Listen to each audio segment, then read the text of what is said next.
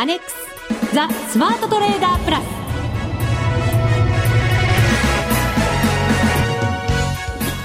こんにちは内田まさです。この時間はザ・スマートトレーダープラスをお送りしていきます。それでは福福コンビにご登場いただきましょう。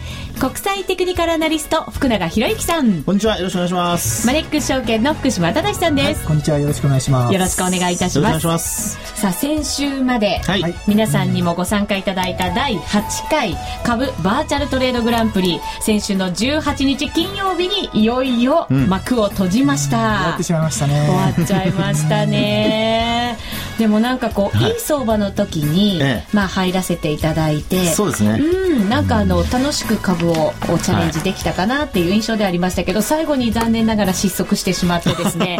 うん。失速ねまあ加熱感も出てましたからね。そうなんですよね、うそういうのも私もしっかり考えなきゃいけなかったんですけどなかなか上手にできなかったので、はい、まあこれからもっと頑張らなきゃいけないなと思わされた1か月と1週間になりましたけれども、だけどなんかタイミングのいい大会でしたよね。今週やっていたらおそらくもっとね負けてる可能性があったので、銘柄選びがすごく大変になってましたよね、そうですね、まあ、ただねあの相場がいい時でないと勝てないっていうのもちょっと困りますからね。そうですよ。厳しくなりました。ね そこら辺をやっぱり鍛えていかなきゃいけませんよね。ね、はい、ダビーだからこそまたその辺もチャレンジできるというはい、ことになります、はい、そしていよいよもう第9回株バーチャルトレードグランプリのエントリーが、今日からスタートなんですよなんと今日から。そうなんですよ。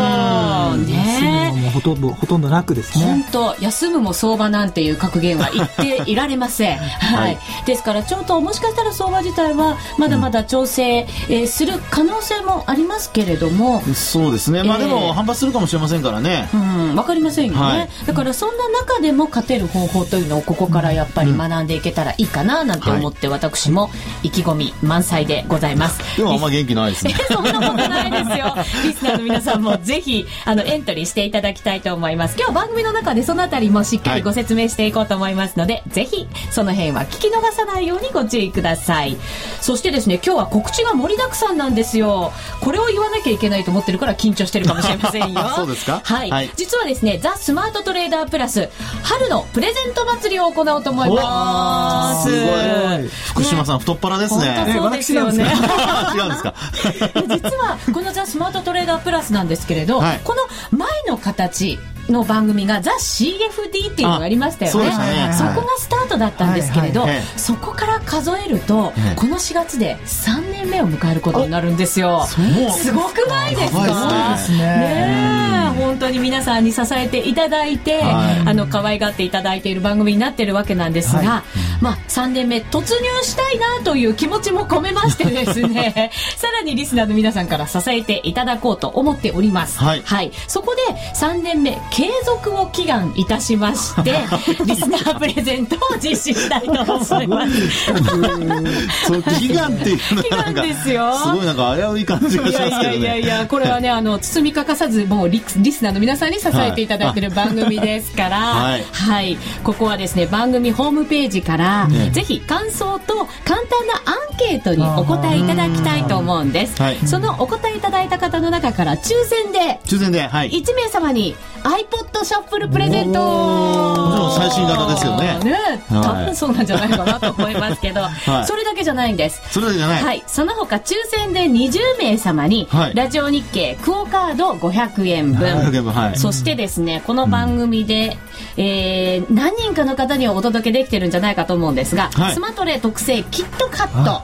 キットカット。出ました。出ました。キットカットキットカットですね。そうですよ、はい、これでも2011年春バージョンですから新しいバージョンですよ。ということは、うん、内田さんの写真も変わってるかも。どうですかね？さらに可愛くなってるんじゃないかと思います。さすがですね。これは楽しみじゃないですか？皆さん。これアンケートに答えて抽選でもらえるんですよね。そうなんですよ。これは答えがいがありますね。そうなんですよ、キットカットあのうちの番組の専属クリエイターがですね今一生懸命作ってるということでございますよ。そうですか。はい。ぜひ皆さんご期待ください。この2つをセットで20名様にプレゼントいたしますはい、はい、特製キットカット。まず毎回違うデザインとなってますから、うん、これぜひ皆さんにゲットしていただきたいなと思います。貴重品ですよ。応募できるんですか？これはですね、うん、もう応募できるんですかねディレクターはい、ということでございます。返事返ってきました。ただ、締め切りが3月10日、木曜日ということになってますので、この辺は注意していただきたいなと思います。あ、はい、現在ホームページに申し込み受付の準備中だそうですよ。あ、準備中？あ、これも専属クリエイターが今作っているのじゃないですね。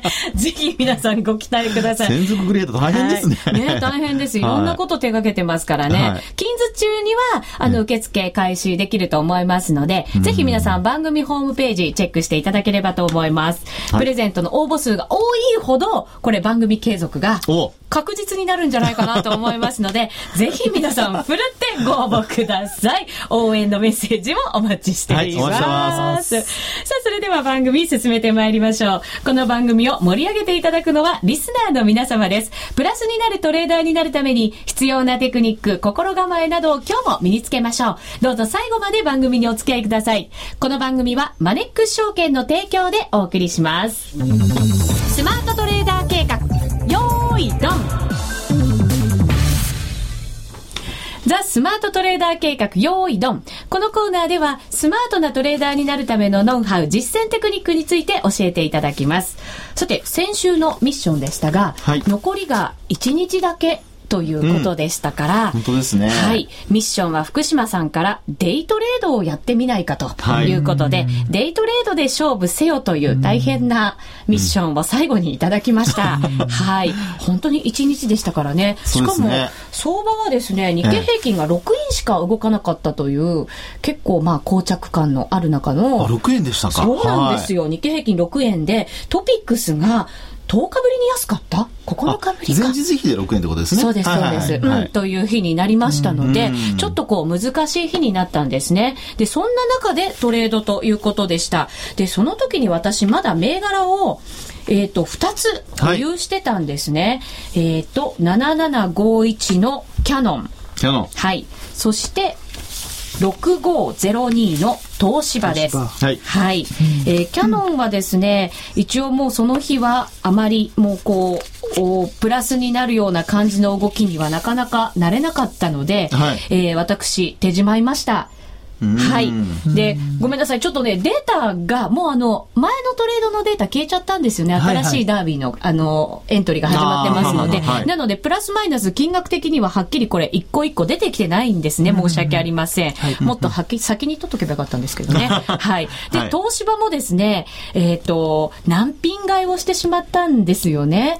はい。あの、前の日に。またちょっと悪い癖が出ちゃったんじゃないですか？ほら、木曜日の日ですよ。そういうふうに怒られたじゃないですか。あ、そうでした、そうでした。そうです。はい、難品買いをしてしまって、すごくドキドキしながら次の日を迎えまして、結果やっぱりちょっとこう、もう元に戻らないような感じの動きだったんですね。はい、なので、一旦持ってた2000株は手じまいました。手じまいました。はい。はい、手じまったんですけれど、その後にですね、ちょっとこうじわじわっと引けにかけて上がってくる場面があったんですね。それが4円ぐらい実は戻ってきたんです。なので、もう一回損した分を東芝でもう一回取り戻したいと思いまして、ね、えっ、ー、と、デイトレードということでしたから、東芝を1000株買いで入りまして、で、4円幅を取れたんですね。円幅。はい、4円幅でした。ただまあ1000株ですから4000円程度ということになってしまいますが、はい、はい、一応取れました。で、もう一つ、全体相場、こう、主力株はちょっとこう、鈍い感じの動きになってましたので、そうですね。え新興市場にしようかなと思いました。チャレンジしましたか？はい。はい、それで、2121ミクシー。ミクシー。はい。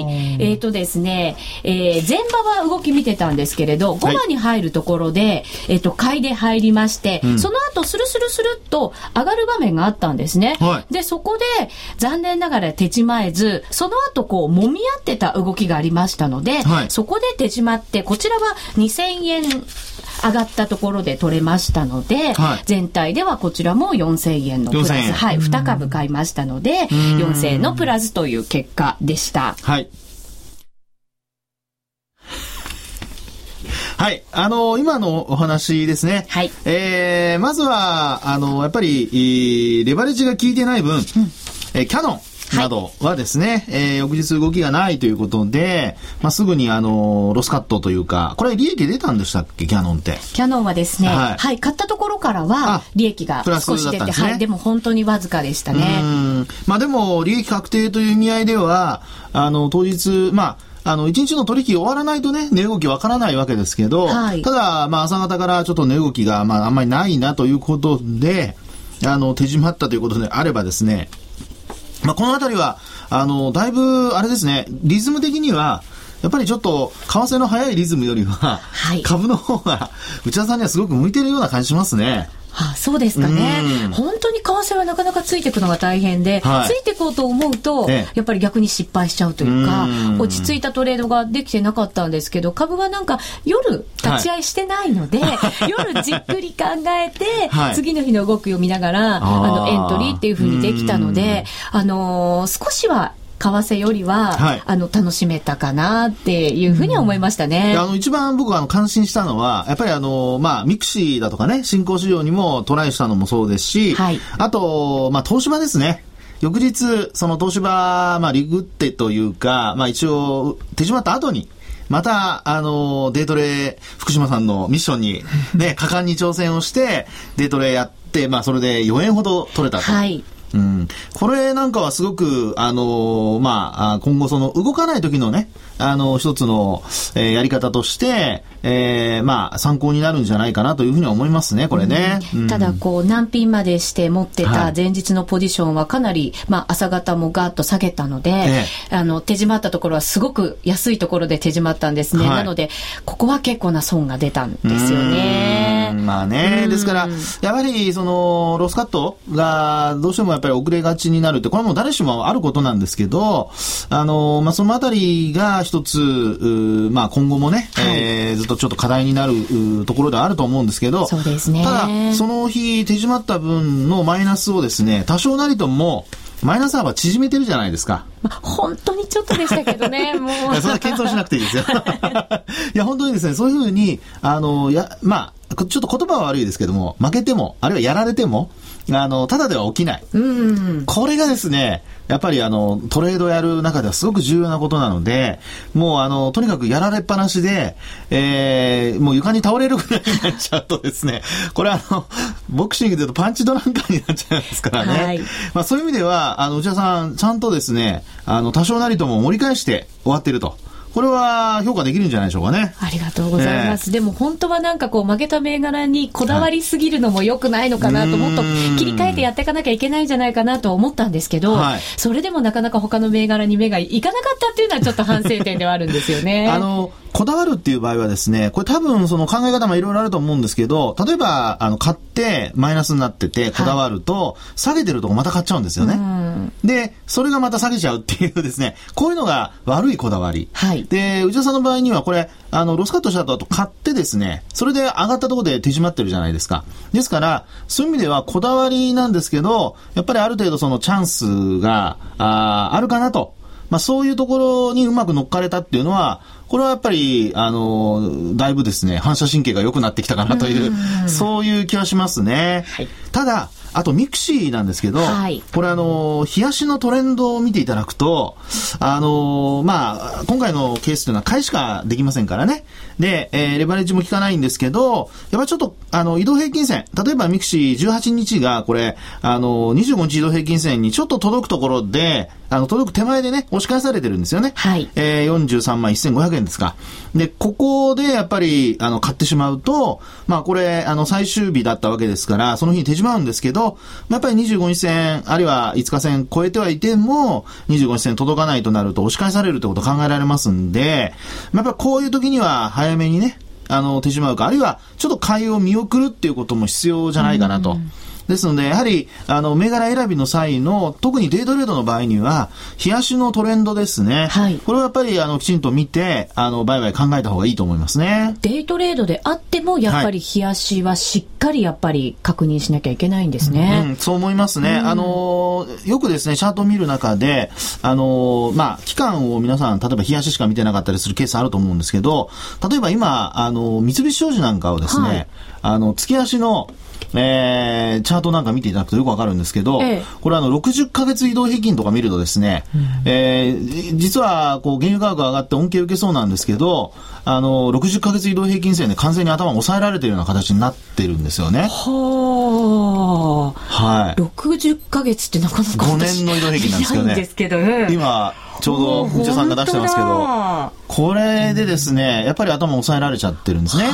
ですから、あの、形としては、やはりですね、あの、そういう長めのチャートを見て、で、あの、冷やしだけで、あの、やっぱ判断しないこと。で、なぜかというと、特に今、これ株価リーマンショックから私の感覚だと戻りの段階なんですよね。はい。で、本当に上昇トレンドになってる時には、今度はまあ加熱感とかをあの考えなきゃいけないんですけど、今のようにこう戻りが特にいい銘柄に関しては、今お話しているような長期のですね、移動平均線で、えー、なおかつその節になりそうなところにこうちょうどぶつかる形になりますから、うん、まあそういう銘柄をあの冷やしで上がってるからと思って買ってしまうと、あの、そのまま塩漬けになったりってこともありえますのでね、えー、あの、ちょっと注意をしてほしいなというふうに思いますね。でもすごくやってみてこう不思議だったのが、はい、本当にトレンドって逆らえないんだな ね不思議ですよね本当ね。不思議なくらい面白いぐらいに抑えられるんですよね、えー、そうなんですね。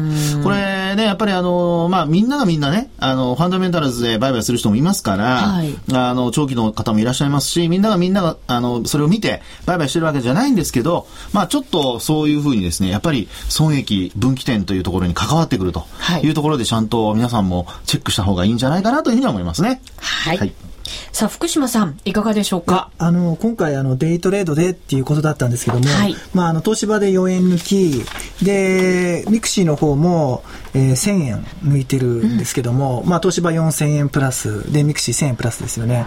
で、ある意味これミク、ミクシーなんて、あの、買ったところと売ったところ、で、ここの日のチャート見ると、5分足見ると、こここ以外で取るとこないなっていうところで ちゃんと買って売ってるので、ある意味、まあ、銘柄はミクシーなんですけど、で、値動きがあんまりないので、もっと本当は値動きがある銘柄あったのかもしれないんですけど、まあ、ある意味成功しているのかなというふうに思います。で、東芝も4円抜きで、まあ、信用取引でやる場合がやっぱりデートレの場合多いので、はい、えー、10時半に朝買って、あの、前場の引け前に、えー、売ってるんですけども、3倍だったら1万2000円のプラスになってますから、これもある意味、こう、成功しているデイトレードなのかなというふうに思いました。はい、ありがとうございます。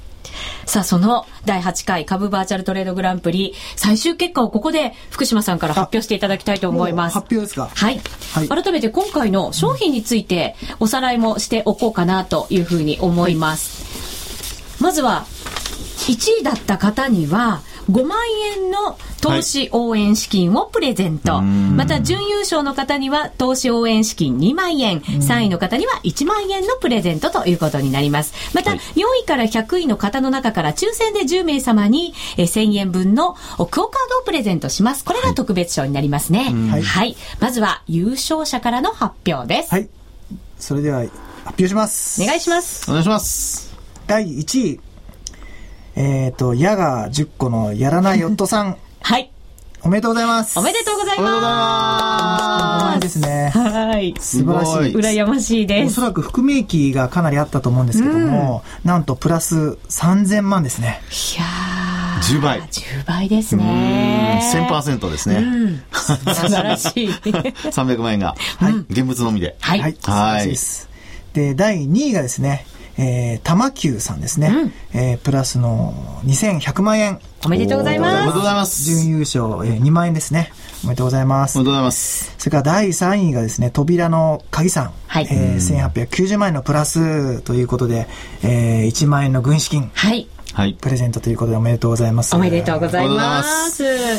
さて、その4位から100位までの方の中から、抽選で10名様に、えー、お送りする特別賞なんですけれども、はい、これは発送を持って返させていただこうと思います。すね、ご了承ください。来週のあの月曜日に抽選してですね、うん、はい、えー、発送しますので、うんお楽しみということですね。お楽しみにお待ちください。はいはい、以上、スマートトレーダー計画、用意ドンでした。FX なら、マネックス証券の FX プラス。現在、FX のサービスを提供している会社、世の中にたくさんありますよね。そんな中、マネックス証券の FX 講座が堅調に増えていると聞いています。なぜたくさんある会社の中で、マネックス証券が FX トレーダーに選ばれるのか、私なりに検証してみました。まずは取引コストについて。取引コストといえば、取引手数料とスプレッド。マネックス証券では、もちろん取引手数料は無料。米ドル円のスプレッドは原則2セント低コスト。しかも、1000通貨単位から取引できるため、初心者の方にも優しいです。気になる取引ツールはとても使いやすく、投資情報も満載で、携帯電話の取引機能も充実。もう言うことありませんね。さらに皆さんに朗報。今なら、新規に証券総合取引口座を開設すると、最大で17,200円相当をプレゼント。FX を始めるなら、マネックス証券がおすすめです。そろそろ始めてみませんか？マネックス証券で FX を。口座開設のお申し込みは、パソコンや携帯電話から、マネックス証券で検索。今すぐお申し込みを。FX は予託した証拠金額より多額の取引を行うことができるレバレッジ取引であり、取引対象である通貨の価格や金利の変動により、予託した証拠金額を上回る損失が生じる恐れがあります。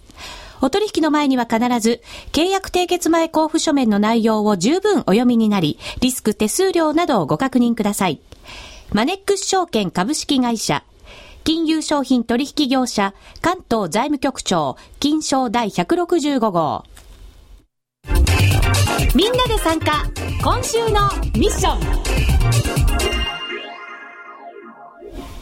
さて、このコーナーでは、福島さんから今後1週間のミッションを発表していただいてるんですが、はい、今日のミッションは、第9回株バーチャルトレードグランプリに参加せよということで、私が言っちゃいましたよ。まず参加せよそう、参加せよが。これは、リスナーの皆さん全員ですか？ミッションは。まあ、あのね、参加していただけると嬉しいなと思いますよ。そうか、内田さんにじゃなくて、これ聞いてる人みんなになんだ。そうです。すごいミッションですね。私エントリーしましたから、もうミッションこなしたわけですよ。あとはリスナーの皆さんですね。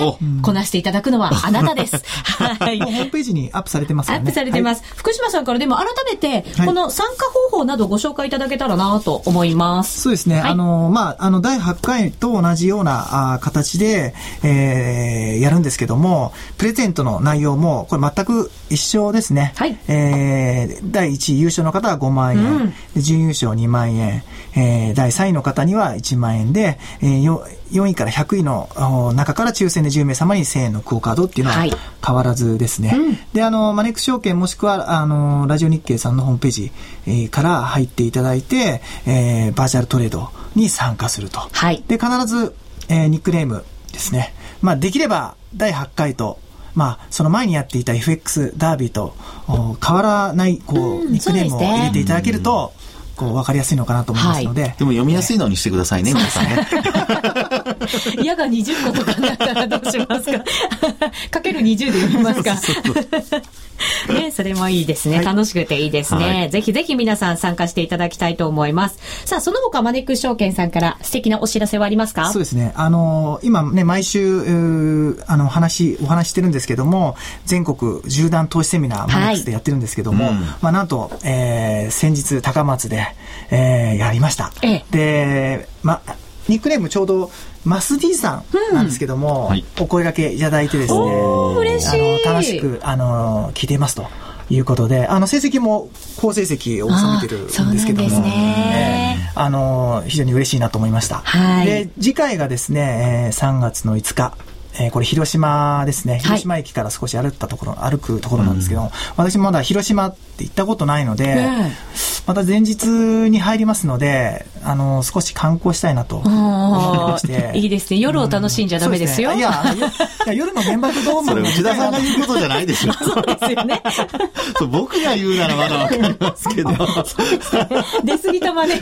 いやいやいやいや、出過ぎてないですよ。どうぞどうぞ。はい、すいません、で、あの、広島でやります。で、あの、あと3月最後なんですけども、えー、金沢で3月26日やりますので、えー、もし近隣にお住まいの方は応募していただきたいなと思います。はい。もう一つスマートフォン。あ、そうなんですよ。うん、あの、今週の月曜日から、えー、やっとなんですけども、マネックス証券でも、えー、スマートフォン対応、はい、今まだ iPhone だけなんですけども、iPhone 対応の株アプリを、うん、えー、サービスインリリースしました。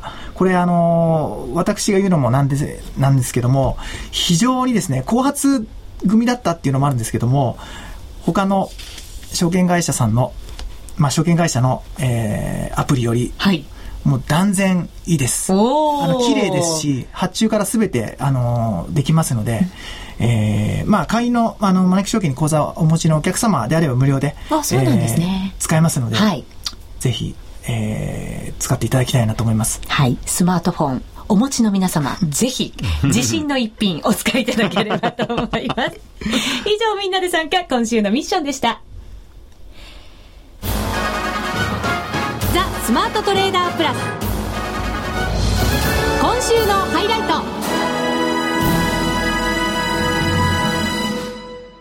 さあ、ここからは福永さんに相場の見方を伺っていきたいと思います。はい。ちょっと嫌な崩れ方じゃないですか、相場は。そうですね。上がるときにこうね、あの値幅があんまりなくて、で、下がるときにだけ大きくなっちゃうっていうのはですね、これちょっと、あのー、まあ、あトレンドが変わるときって結構こういうことがありますんでね。はい、で、まあ、先週ちらっとお話しましたっけね、あの、移動平均線と帰りが、あの、トピックスは特に大きいという話しましたけども、はい、まあ、まさになんかそんな感じになってしまいまして、移動平均線にこう近づくような、うそういう動きになっちゃいましたよね。そうですね、えー、日経平均もトピックスも今日で25日下回ってるんですよね。そうですね。えー、まあ、ただ25日線は、あの、上回って、あの、ごめんなさい、上向きのままですので、はい、まあ、そういう意味では、あの、まだそんなに、あの、心配しなくても大丈夫だとは思うんですけど、えー、ただこれ、あの、連続してね、あの、例えば、月末のアノマリーっていうのがあって、はい、あの、これまで8ヶ月連続でしたかね、月末全部大幅安で終わってるんですよね。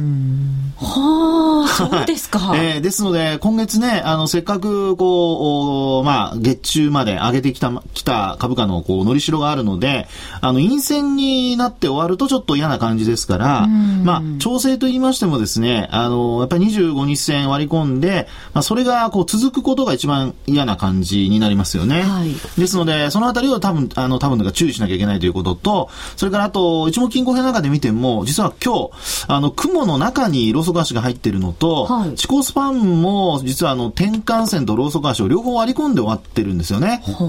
ですから、気をつけなきゃいけないのは、やっぱり基準線を割り込んでしまうこと。これが一番ちょっと、あの、地高スパンですね。地高スパンが基準線を割り込むのが、一番、あの、まあ、形としてはですね、悪くなるので、あの、そうなると、やっぱり、戻ると売り物が出てくるっていう形になりかねませんから、要は需給の悪化につながるんですよね。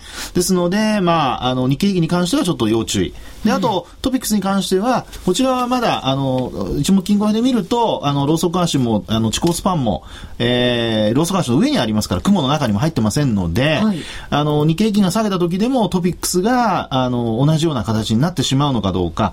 ですから、両方見てですね、あの、まあ、日経平均が先行指標にはなってるんですけど、引きずられるかどうかっていうところを確認できれば、まあ、下げ止まりとかね、反発っていうところも見えてくるんじゃないかなというふうに思いますね。うん、そうですね。はい、トピックスの動き、より注意しておかないといけませんね。そうですね。ここがやっぱりもっと崩れるようだと、はい、さらに全体相場きついですもんね。もう、内田さんのおっしゃる通りですね。あともう一つは為替ね。はい。為替もちょっと円高ですので気をつけた方がいいですね。はい。はい、為替にも注目です。さて、あっという間にお別れの時間が近づいてきました。もう第9回の株バーチャルトレードグランプリエントリーが始まっております。はい。ぜひ皆さん、ふるってご参加ください。また、あの、プレゼント祭りやってますからね。そうですね。こちらも近日中に発表いたします。ご協力ください。ということで、ここまでのお相手は、福島正と福永博之と内田まさみでお送りしました。この番組はマネックス証券の提供でお送りしました。